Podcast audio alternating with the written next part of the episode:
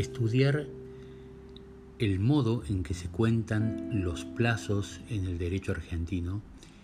es un tema de mucha importancia y prueba de ello es que en el Código Civil y Comercial el tema queda definido en el título preliminar, específicamente en el artículo 6. Como ustedes ya saben, todo lo que está contenido en el título preliminar está allí porque, al comienzo, porque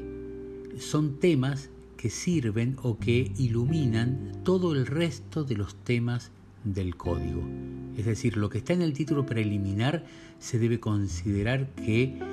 forma parte de todos los temas del código. Por lo tanto, en cualquier tema de derecho del que hablemos, seguramente habrá algún plazo vinculado a ese tema.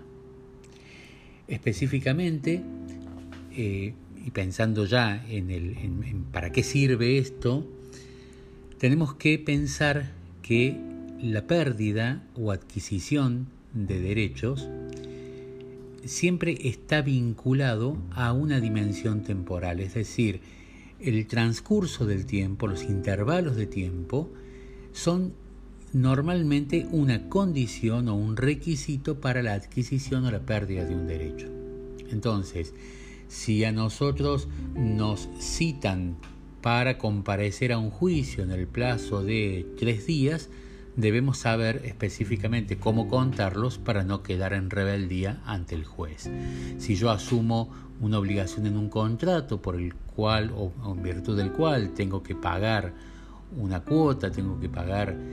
eh, un precio y, ese precio está vinculado a un plazo, tengo que saber cómo contarlo porque de lo contrario habré perdido un derecho o habré ganado una situación jurídica de mora, por ejemplo. Entonces, por eso es la importancia de saber contar exactamente